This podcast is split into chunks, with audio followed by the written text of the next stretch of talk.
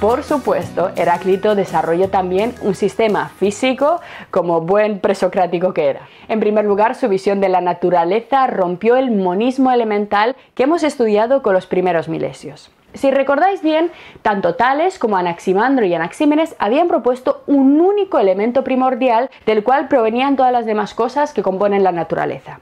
En sus filosofías todo surgía de una sola cosa y volvía otra vez a transformarse en esa sola cosa. El arjé de la realidad era, por tanto, para ellos una única sustancia, sea ella agua, apeiron o aire. En cambio, Heráclito introdujo en la vía materialista, en el camino de los materialistas, el dualismo. Para Heráclito, la naturaleza es fruto de una especie de tensión dual irresoluble de lo que nuestro filósofo denomina el movimiento incesante entre contrarios. Vamos a analizar en detalle esta idea porque hay una modificación muy sutil pero muy importante en la concepción del cosmos en esta cuarta verdadera filosofía de la naturaleza a la que vamos a enfrentarnos en nuestro curso. En las teorías de los milesios habíamos visto que el mundo material, debido a su constante movimiento, era presentado como una suerte de lucha entre todos los elementos por intentar dominarse unos a otros. Además, esta lucha era absolutamente fútil porque finalmente todo compuesto elemental, toda cosa hecha por elementos, terminaba por sucumbir. Según Anaximandro, si recordáis, las sustancias, los elementos practicaban entre ellos la injusticia y según la sucesión del tiempo se vengaban unas de otras en los sucesivos universos que se producían tras cada una de las conflagraciones. Todo este caos constante, solo interrumpido por brevísimos momentos de estabilidad, procedía, según los físicos milesios, de la vibración, del movimiento incesante de lo material que hacía del mundo físico un entorno dotado de una especie de inestabilidad irreparable. El movimiento, por tanto, fue entendido por los milesios como un rasgo fundamental de la naturaleza. Sin embargo, en ningún momento ellos llegaron a tematizarlo, es decir, en ningún momento llegaron a preguntarse filosóficamente qué es el movimiento mismo, ni tampoco lo elevaron a un nivel temático. Heráclito será, en cambio, el que va a centrar todo su interés no ya en la materia, sino en el movimiento mismo de lo natural. Para comprender el mundo físico, según Heráclito, no debemos estudiar tanto las sustancias, los diversos elementos materiales, sino más bien su dinamismo, es decir, el hecho sorprendente de que todos los elementos, todas las sustancias estén siempre en movimiento y que cualquier cosa esté hecha de lo que se quiera, de lo que elijamos, acabe siempre desapareciendo, acabe siempre transformándose en otra cosa diferente sin respiro. El movimiento es lo realmente interesante. El movimiento parece ser la verdadera constante de lo natural. Así nos dirá Heráclito, olvidaros de los elementos y contemplad conmigo la asombrosa e inquietante naturaleza de lo móvil. Todo se está transformando sin parar.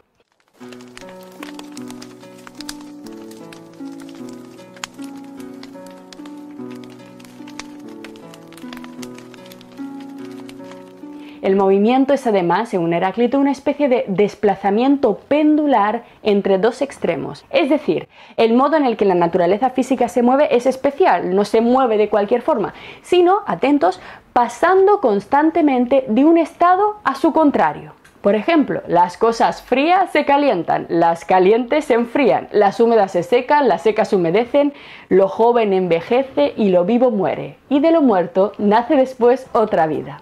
La esencia de la naturaleza, por tanto, según Heráclito, es el devenir, este término tan tan importante en filosofía que literalmente quiere simbolizar esa constante tendencia de la naturaleza de venir a ser otra cosa distinta, de transformarse constantemente en algo diferente a sí mismo.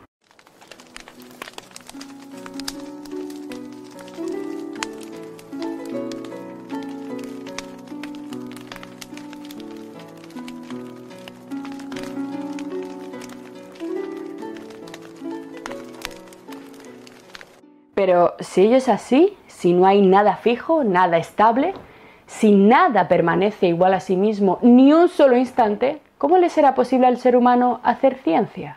¿Cómo le será posible al ser humano conocer el mundo? Así, tal y como nos dice Heráclito, en un mundo en constante devenir, en constante movimiento, no hay identidad, no hay estabilidad. Todo fluye, pero para hacer ciencia, la estabilidad, al menos en un grado mínimo, es absolutamente necesaria. Si cada vez que vamos a estudiar algo eso ya está cambiando, no podremos conocerlo. Para estudiar, por ejemplo, las propiedades del mercurio, hemos de tener la tranquilidad de que estas propiedades no van a cambiar cada vez que echemos un vistazo al mercurio. Pero fijaros, volvamos a Heráclito. ¿Hay en la naturaleza verdadera estabilidad? Pensemos en nuestra propia identidad. Yo a lo largo de toda mi vida he respondido al nombre X, bueno, en realidad he respondido al nombre Ana, me he identificado, me he definido con ese nombre, con esa denominación, y sin embargo, el significado del término Ana, aquello que Ana es, ha cambiado incesantemente a cada instante. La definición del término se está alterando masiva y decisivamente a cada momento. Ahora mismo, en este preciso segundo, Ana se define como la que está aquí, ahora mismo, hablando con vosotros, que tiene el pelo así de largo, que le gusta el helado de chocolate y que tiene 33 años. Pero hace un año, hace 10 años o hace 5 minutos, yo era algo muy, muy diferente. Al menos una de mis propiedades era diferente, así que X ya no era igual a X, sino que yo era un ente radicalmente distinto. Como bien sabéis, de hecho, cada pocos meses, incluso todas las células que forman nuestro cuerpo cambian, no son las mismas. Nosotros no somos ni siquiera la misma persona física a nivel celular a lo largo del tiempo. Panta rey, todo fluye y nada permanece, tal y como nos diría Heráclito. La naturaleza, por tanto, queridos alumnos, encuentra su mejor metáfora en el fuego. Y aquí está el fuego de Heráclito. El fuego es esa cosa extraña, a medio camino entre lo etéreo y lo material, esa naturaleza que siempre está en constante movimiento, que jamás tiene la misma forma y que en su propio existir se consume a sí mismo. Al igual que el fuego baila, juega, vibra y se mueve, así también baila y cambia la vida y la naturaleza. ¿Cuál es la forma del fuego? ¿Cuál es su identidad? El movimiento mismo. La forma del fuego es el cambiar mismo que lo hace inaprensible, puro caos impredecible. Ni el más sofisticado de todos los ordenadores puede predecir qué formas tendrán las llamas que crepitan en una hoguera al atardecer. Aquí está, por tanto, el grandísimo reto de la filosofía de Heráclito y la raíz de la epistemología. ¿Realmente, siendo la naturaleza puro movimiento, puede el ser humano conocer algo? ¿Cómo podemos conocer el mundo si en cuanto nos acercamos a él ya ha cambiado? Estamos falseando con nuestras ciencias la realidad, estabilizándolas y sometiéndola a una parálisis ficticia, a una parálisis artificial que en realidad no refleja sus verdaderas propiedades, que la hace más simple, más cercana al hombre, para que nos creamos sabios, para que nos creamos en realidad capaces de comprenderla, pero en realidad la oculta. Sin duda, Heráclito nos advierte de que, claro que sí, se vive muchísimo mejor en el cómodo y seguro mundo de la geometría pitagórica, en el plano metafísico de lo estable, en el plano de lo eterno, que aquí abajo donde todo se mueve, todo cambia y nada puede ser comprendido. Mucho mejor. Pena que a ese otro mundo solo se puede acceder plenamente sin cuerpo y tras la muerte. Lo que acabas de ver es solo un pequeño fragmento de nuestro curso. Si quieres disfrutarlo en su totalidad y descubrir muchos otros cursos, también de historia de la ciencia y de historia del arte, visita nuestra web anaminecam.com. Y recuerda, este proyecto solo es posible gracias a nuestro programa de microfinanciación. Si quieres apoyarnos, conviértete en uno de nuestros micromecenas en Patreon. Desde solo un euro al mes nos ayudarás activamente a seguir difundiendo la cultura. Gracias.